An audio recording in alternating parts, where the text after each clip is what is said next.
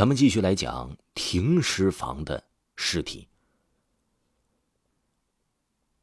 我想到了一个不可思议的解释，那就是脑死亡后身体自主发热，并且自主新陈代谢。要是我能够证明这个想法，那我的诺贝尔医学奖就真的指日可待了。如果这些能够达成，那么相应的通过一些手段就可以让尸体复活，让大脑复活。现在我得找到这个尸体的秘密了，拿着柳叶刀，我就要准备解剖尸体了。现在我也不管这尸体是不是暂时的寄放在我这儿，反正他们放在这儿的时候也没有经过我的同意。到时候要解释，就说以为是命案尸体，然后就给解剖了。我这样说，别人也不能说什么，总不会硬要说我想要解剖这具尸体吧？别人可不知道什么原因。说我硬要解剖尸体，可尸体跟我也是没仇没怨的，我解剖那不是费力不讨好啊？他们肯定也不会怀疑了。要是证明了我的想法，那就更不可能有谁找我麻烦了。我拿着刀在尸体的胸口划了一刀，一滴滴就像是露水一样的鲜血流了出来。随后，我拿出了扩胸剪，把胸腔给打开了。刚一打开胸腔，一股热气就扑面而来。我赶紧拿出手机，一边解剖一边录像。这具尸体虽然说内部的器官已经开始腐烂了，但是还能看见一些息肉新生的痕迹，也就是说呀，这尸体死后还在进行着新陈代谢。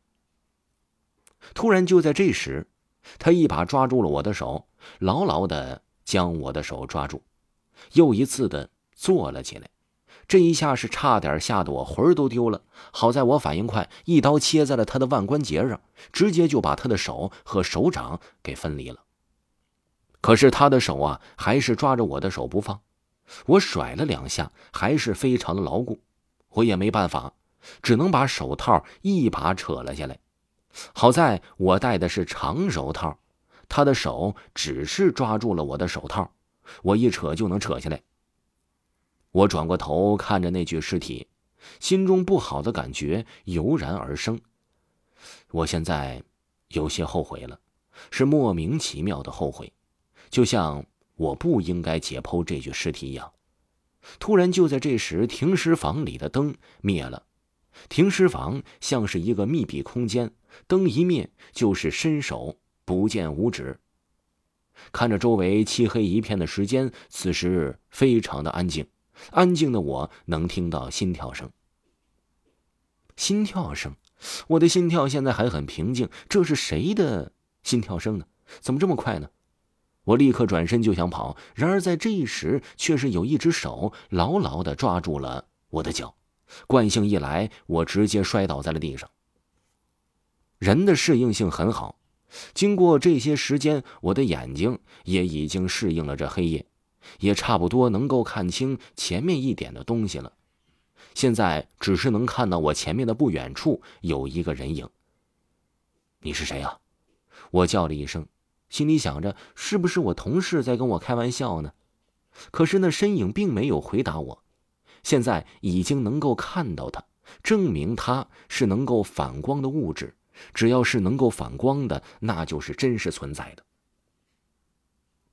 我心中的恐惧没有那么浓了，正好我旁边有着一把柳叶刀，我拿了起来，然后微眯的眼睛仔细看着那个身影，突然身形开始了移动，十分快速的移动出现在了我的面前。